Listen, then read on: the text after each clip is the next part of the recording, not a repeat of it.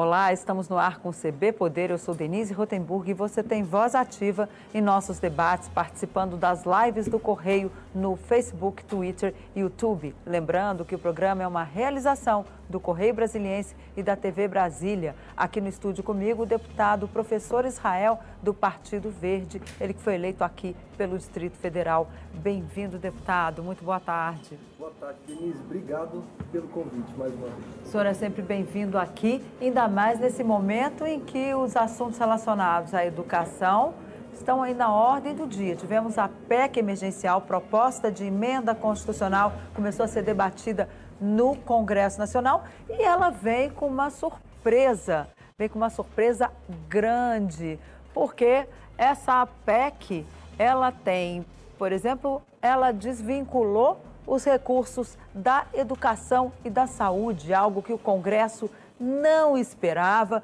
pegou todo mundo de surpresa ali e o governo está indo em cima dessas duas áreas para ver se consegue recursos aí para pagar o auxílio emergencial. Ou seja, deputado, estamos com um pepino na mão aí para resolver, né? Tem uma batata quente, que é essa despesa do auxílio emergencial, que vem aí uma desvinculação de recursos para poder fazer frente aí a essa nova despesa. E está sobrando para a saúde e para a educação, é isso mesmo?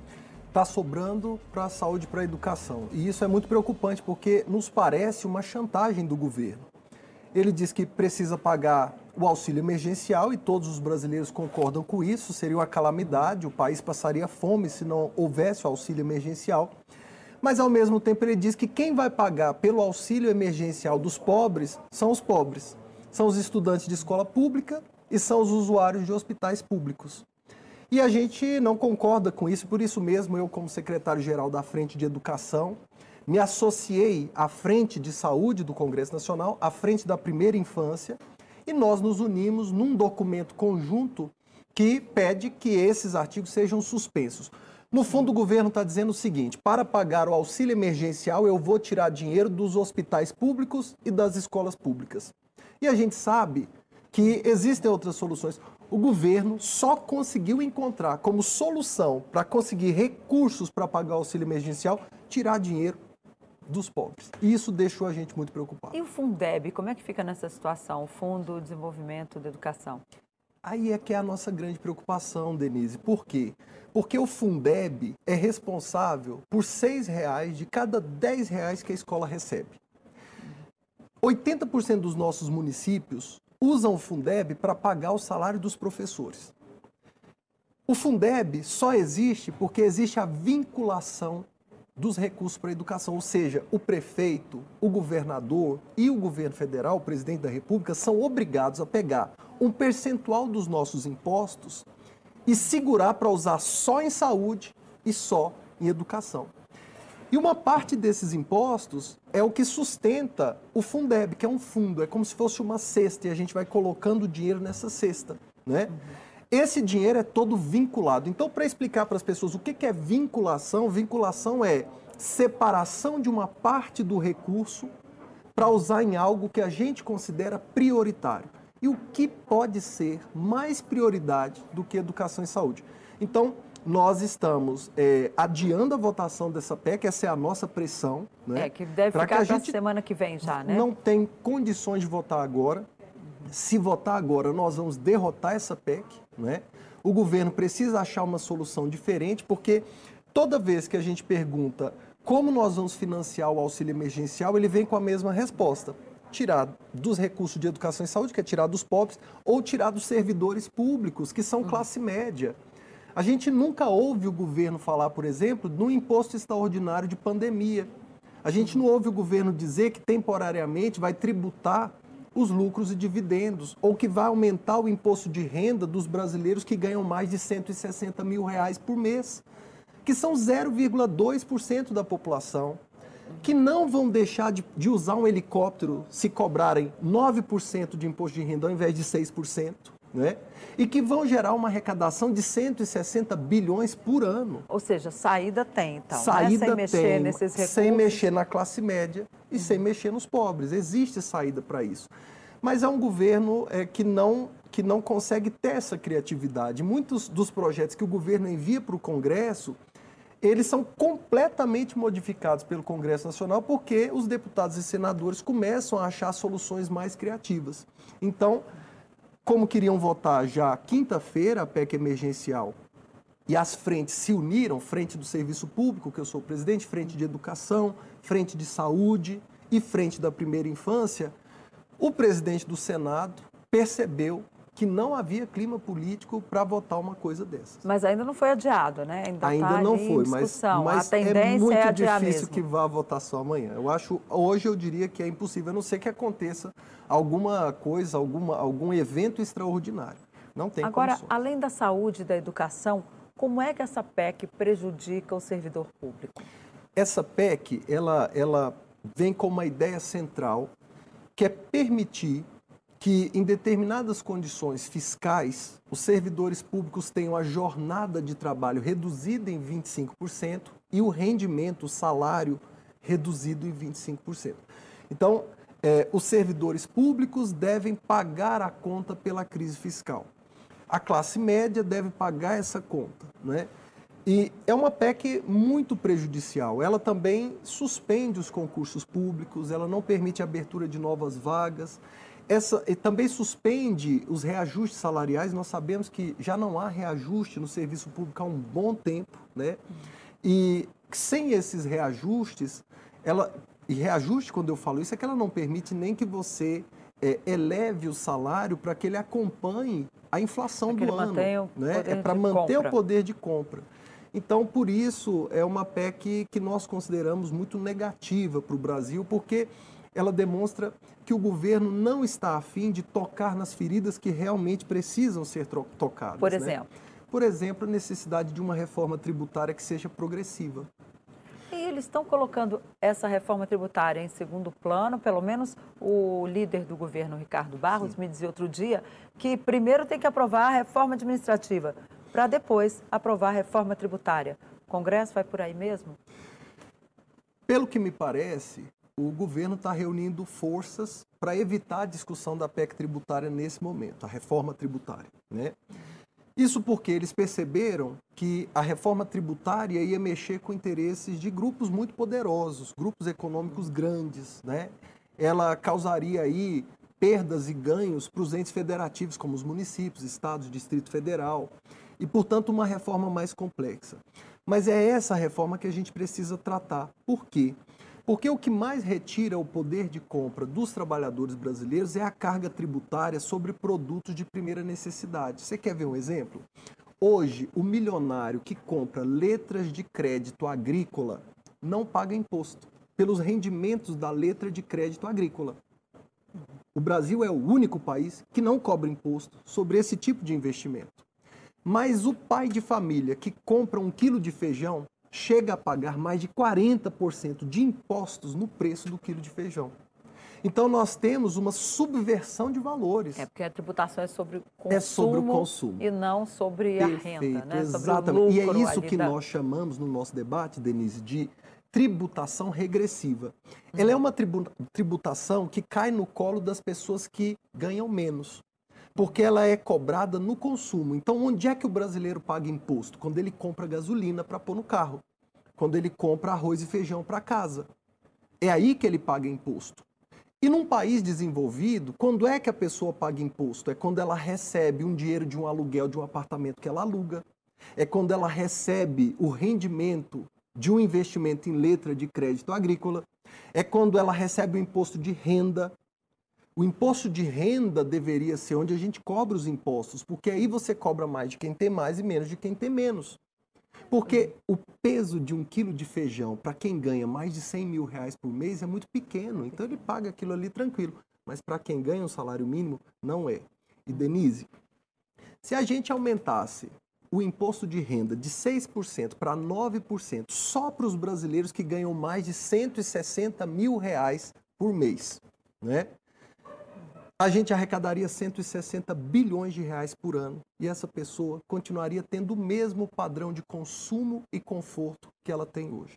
Então, na verdade, a gente não tem coragem de pedir à elite que entre com a sua responsabilidade no momento de que crise faça como essa. a sua parte, é a né? parte deles. E a gente não vê também o Congresso querendo tomar essa decisão logo de assumir esse ônus e fazer essa, essa mudança aí nos impostos, porque o que a gente tem visto nos últimos dias, não sei se o senhor concorda, mas é, colocaram para tramitar a reforma administrativa e a reforma tributária, não sabe, claro. fizeram aquela reunião na casa Sim. do presidente do Senado, né, Sim. Rodrigo Pacheco, Sim. que foram os relatores, a foto muito bonita, mas até agora ninguém viu, ninguém sabe, ninguém viu como é que vai ser o futuro, como é que essa reforma vai deslanchar ali no parlamento. Como é que está essa situação?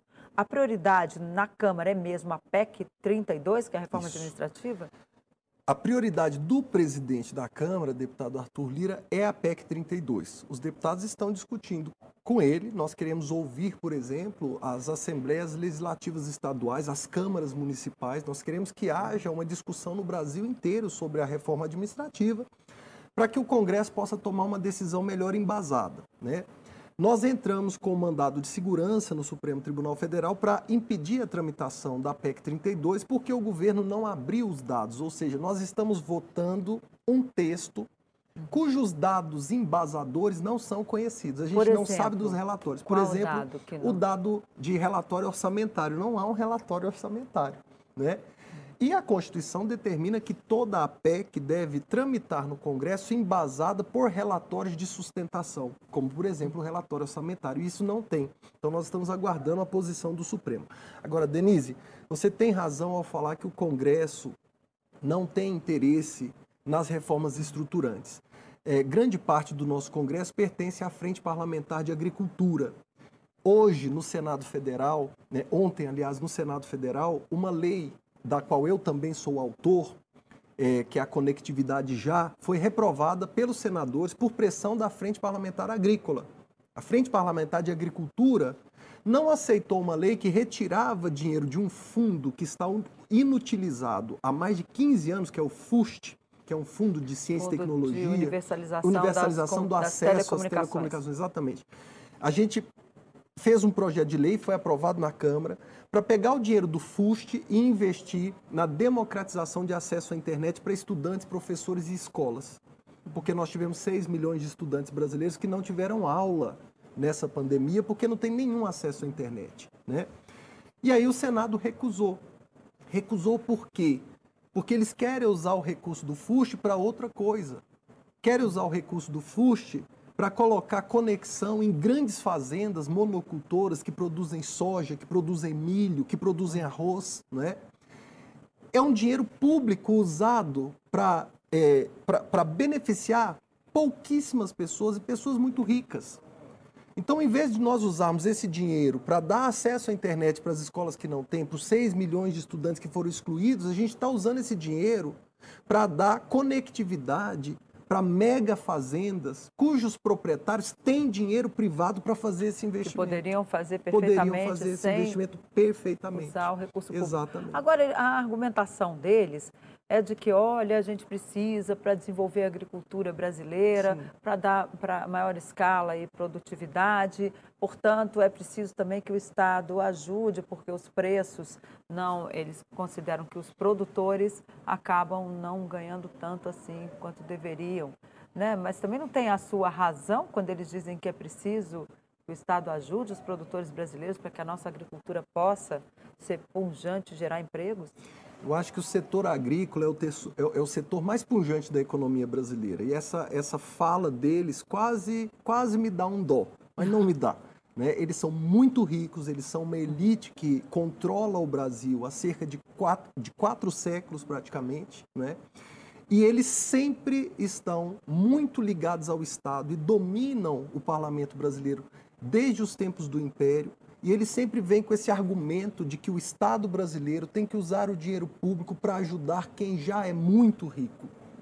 Se nós olharmos o perfil da elite brasileira, as pessoas que ganham mais de 160 mil reais por mês, eles estão ligados à agricultura e ao agronegócio. Então nós teremos aí, pode-se vislumbrar uma disputa entre a poderosa frente agrícola contra as poderosas frentes também, que também são importantes e têm influência no Congresso, que é a frente da saúde, a frente da educação? Se depender de mim, como secretário-geral, nós vamos para o enfrentamento no Senado, sim. Eu sou secretário-geral da Frente de Educação. E a Frente de Educação está num momento de muita força. Nós conseguimos aprovar o Fundeb com apenas sete votos contrários na Câmara dos Deputados. Nós fizemos uma articulação muito importante. A presidente da Frente, deputada Dorinha, é, ela participa de outras frentes também e ela diz: aqui não se mexe.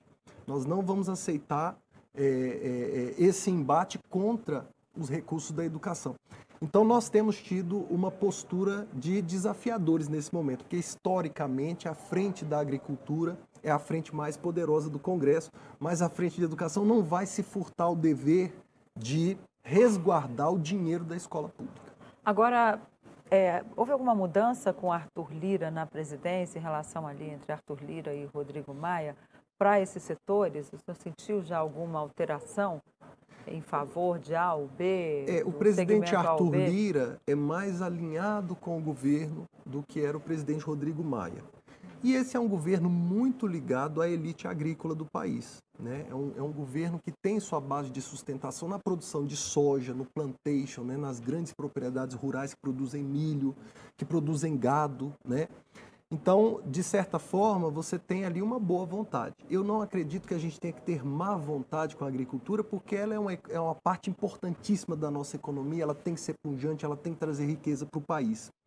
Mas eu diria que a gente precisa ter é, uma postura de maior firmeza em relação às pessoas que se enriquecem com esse negócio e que não querem cumprir com a sua parte, né? não querem se mover nesse momento em que o país todo está em crise. Eles sempre estão jogando a responsabilidade para outros. Então, a responsabilidade é, para pagar o auxílio emergencial é do servidor público, que é uma pessoa de classe média. Né? É dele que a gente, no final, quer cobrar.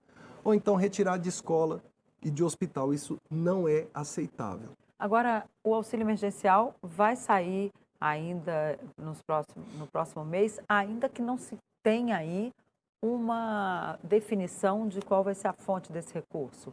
É isso Bem, então? É, nós vamos ter que achar essa definição. E a luta que se coloca agora no Congresso Nacional é: nós vamos tirar de onde?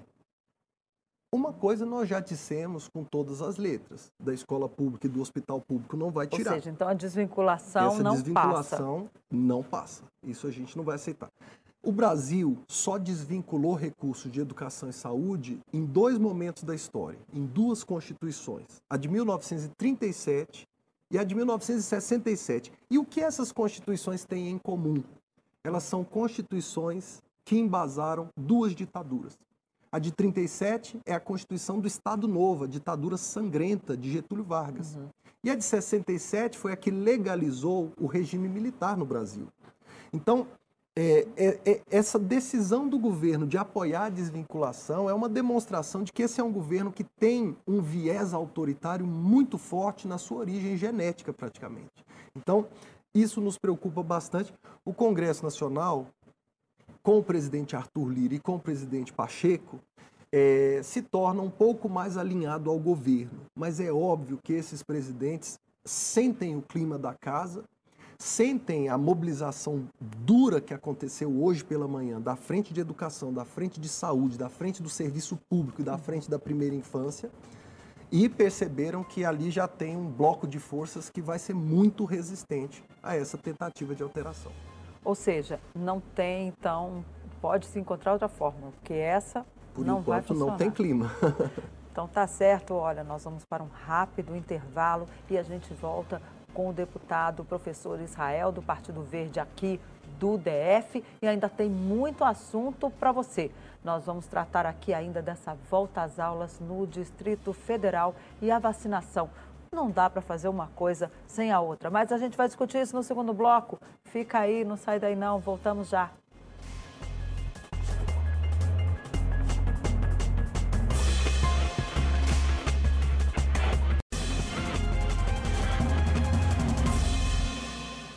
O CB Poder está de volta e hoje recebemos o professor Israel, deputado eleito pelo Partido Verde do Distrito Federal. Professor, eu prometi aqui para as pessoas no primeiro bloco que discutiríamos agora a questão da volta às aulas aqui no DF, por exemplo. Dá para voltar à aula presencial sem vacinar professores e alunos? Se nós tivéssemos fechado tudo e dado prioridade para a reabertura das escolas, seria possível. Mas o Brasil fez uma opção errada. O Brasil deu prioridade para os bares, para os restaurantes. O Brasil deu prioridade para outras coisas e não para a escola. Por quê? Porque abrir tudo não dá. Você tem que escolher o que fechar. Né? Tem que escolher o que fechar, senão você tem uma crise incontrolável. O que os países mais desenvolvidos fizeram foi o seguinte: fecha tudo, faça com muito rigor e mantém-se as escolas abertas, porque aí você tem um uhum. controle. Né? Como nós não fizemos isso, fica difícil você reabrir as escolas com todo o restante aberto. Então, o que, que a gente precisa fazer? Ontem eu estive no Ministério da Saúde, conversei com a assessoria técnica do ministro para a gente buscar soluções para isso, e eles me garantiram que com a chegada das doses é, de vacina, os professores vão ser vacinados rapidamente. Isso foi uma provocação que a Frente de Educação fez ao ministro da Saúde há duas semanas e fizemos também ao ministro da Educação, estivemos com o ministro da Educação, né? É, nós fizemos essa provocação. É, é prioridade ou não a abertura das escolas? Se isso é prioridade, os professores têm que estar no grupo prioritário. E eles têm que avançar do grupo 4, dentro da prioridade, para o grupo 1 e 2. E aí, para nossa surpresa positiva, depois dessa provocação, o ministro Pazuello, numa reunião com prefeitos, atendeu o nosso pedido e anunciou que iria antecipar a vacinação dos professores assim que houvesse doses, né? Porque a perda que nós temos com a escola fechada é muito grande. Cada ano sem aula, você tem uma perda de aprendizagem de, que pode chegar a três ou quatro anos. Né? E para a estruturação do sistema educacional brasileiro, a perda é de uma década, com um ano de escolas fechadas. Isso quer dizer que o Brasil, que tinha passado a etapa de universalização do acesso, ou seja, a gente tem escola para todo mundo que está na idade escolar, exceto as criancinhas que a gente ainda não tem. Mas hoje que tem. são as creches. Né? Isso, as creches a gente ainda não tem. Mas de alfabetização até o ensino médio, hoje o Brasil tem oferta né, de, de, de vagas nas escolas. Então o Brasil estava passando por uma segunda fase, que era a universalização da qualidade. qualidade Exatamente, porque primeiro você dá acesso uhum. para todo mundo claro. e depois você vai melhorando a qualidade. A gente estava nessa fase. Esse era o momento do Brasil. Aí veio a pandemia e o governo esqueceu que a educação era prioridade. Né? Nós e fizemos muitas críticas fundo, ao Ministério. Né? O, o fosso Isso, adiou as escolas o nosso públicas momento, e as privadas. O fosso ficou agigantado, né? Uhum. O fosso de desigualdade educacional no Brasil está imenso. Se você olhar os estudantes que faltaram à prova do Enem, a esmagadora maioria são os estudantes da escola pública, por exemplo. Então, os efeitos disso não vão ser sentidos agora, mas vão ser sentidos daqui 5 ou 10 anos. E aí a gente fica contratando crise, contratando problema para o futuro. Então tem que resolver isso logo. É, eu tenho que o governador Ibanês deveria peitar o governo, comprar vacinas aqui para o DF, agora que está autorizado, e transformar o Distrito Federal na primeira unidade da federação a vacinar toda a sua população. Isso até foi uma, uma, uma, uma sugestão, uma fala do senador Cristóvão Buarque, senador aqui de Brasília, que fez uma provocação que eu achei super importante. Né? E eu faço essa provocação. O governo do Distrito Federal não pode ter medo de desagradar o presidente Bolsonaro. Pois é, mas agora a proposta dos governadores, conforme me dizia ontem o governador Renato Casagrande, é Sim. é justamente comprar as vacinas, mas entregar para o governo federal para que ele distribua. Que cada estado... Ontem me foi dito isso no Ministério da Saúde, eu tive lá com a equipe técnica, eles disseram, olha, nós até podemos deixar os estados comprarem as vacinas, mas eles vão ter que entregar para o governo federal. Se o governo federal é, retomar o brilho das nossas campanhas de imunização, que são uma referência internacional, tudo bem, eu não me importo, né? Mas o governo federal até aqui não tem demonstrado competência nem para comprar as vacinas. Então isso é Entrou é muito tarde, ruim. Né, Entrou tarde, fez birra com a Índia, depois fez birra com a China, depois brigou com a OMS que fez o, o plano Facility, né? Então o governo federal não cumpriu a sua parte. Os servidores públicos cumpriram. Se você entregar vacina para os servidores do Ministério da Saúde e das secretarias de educação, eles têm capacidade de vacinar 12 milhões de brasileiros por dia. Então, é muito difícil, né? Você joga a culpa em cima do servidor público, mas o servidor público diz: manda para mim que eu seguro a onda, eu faço o que tem que ser feito. E a Anvisa também, mal ou bem, acabou fazendo seu papel, né? Porque acelerou Exato. ali. Onde você tem servidor concursado, mas fez. É, ela é, foi pressionada, como os servidores têm estabilidade, eles não cederam à pressão, eles não podem ser demitidos, por isso a preocupação com a reforma claro. administrativa, né? Então, onde você tinha servidores concursados e estáveis, funcionou. Mas onde você precisava de decisão política dos gestores, não funcionou. Uhum. Qual é a decisão do gestor? Fazer a compra. Uhum. E aí, feita a compra, o servidor cumpre o papel dele, que é aprovar as vacinas, quer fazer os testes, quer fazer as pesquisas e quer vacinar a população. Então, o Distrito Federal podia sair na frente nisso aí, né? Claro, o nosso DF é pequeno em território, tem uma população razoavelmente confortável e a gente podia fazer muita coisa e sair na frente no Brasil. Pois é, por falar em sair na frente, foi a justiça que terminou afastando a deputada Flor de Lis e a gente tem aí também o caso do deputado Daniel Silveira. Já estão os dois ali na, no cadafalso no Conselho de é, Ética esperando julgamento. Isso sai rápido? Qual, como é que o senhor vislumbra aí o desfecho desse caso de Daniel Silveira e Flor de Lis? Denise, é, são dois casos bem diferentes, uhum. né? A, a Flor de Lis, a meu ver, deveria ter sido afastada, mas demorou-se a implementar o Conselho de Ética no Congresso, então a Justiça teve que tomar a frente. Cada vez que isso acontece, o Congresso perde credibilidade. Né? Nós não podemos manter em nosso meio uma pessoa que está diante de um processo de assassinato, é muito grave esse processo, né? É, e o caso do deputado Daniel é um caso é, que, que, gerou muita, muita comoção no Congresso, né? É, primeiro porque havia uma dúvida se, se houve flagrante ou não, né? Se aquilo podia ser considerado flagrante. Segundo, porque houve outra dúvida, se o que ele falou é apenas opinião ou se ele estava incitando as pessoas é, a, a, a, subverterem a ordem, a, a, romperem com o regime democrático. É, quando ele fala que né? devia levar uma surra, né? Isso, levar uma não, surra. isso não tem cabimento, né? O parlamento brasileiro precisa recuperar a qualidade, precisa recuperar o nível, né? E o parlamento perdeu muito o nível.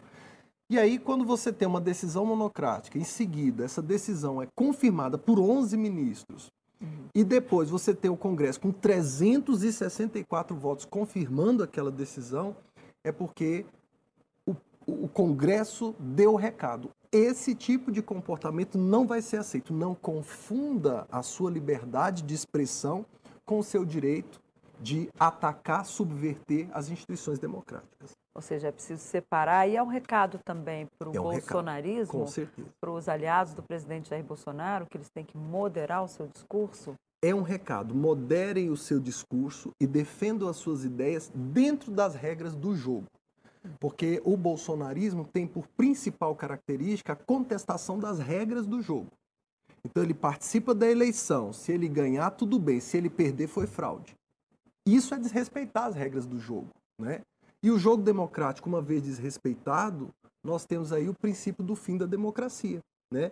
Então é muito grave a situação muito bem feita a decisão do Supremo e, melhor ainda, a confirmação do Congresso Nacional. Esse tipo de conduta não terá mais espaço no Brasil. Agora, existe aí uma tentativa né, dos parlamentares, tem um grupo tentando salvar Daniel Silveira para dar ali uma suspensão ou uma advertência para que ele possa manter o mandato. Esse grupo é majoritário? Como é que o senhor já. Que dica que o senhor pode dar para a gente aí de como Bem, é que as coisas vão se desdobrar ali no parlamento em relação ao caso Daniel Silveira?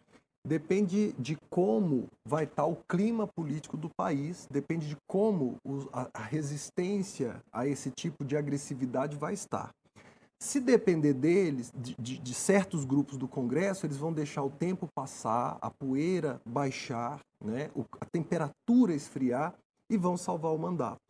Agora, é, tem também grupos muito vigilantes ali que querem uma mudança profunda no Congresso, né? É, que os deputados saibam defender as suas ideias, saibam defender suas posições com respeito. E tem o, o, plenário vai analisar lá o que é flagrante, o que não é flagrante, antes de julgar Daniel Silveira? Eu creio que sim, o plenário deve analisar isso com muita velocidade, que é uma revisão no artigo 53 da Constituição. Certamente que sim. Ou seja, tem muito assunto para a gente tratar, mas infelizmente o nosso tempo aqui acabou. Eu quero agradecer muito a sua presença, já fica o convite para o senhor voltar. Muito obrigado, Denise. Obrigado pelo convite.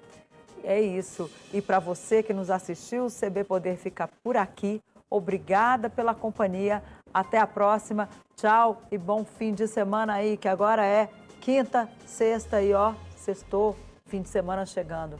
Até a próxima.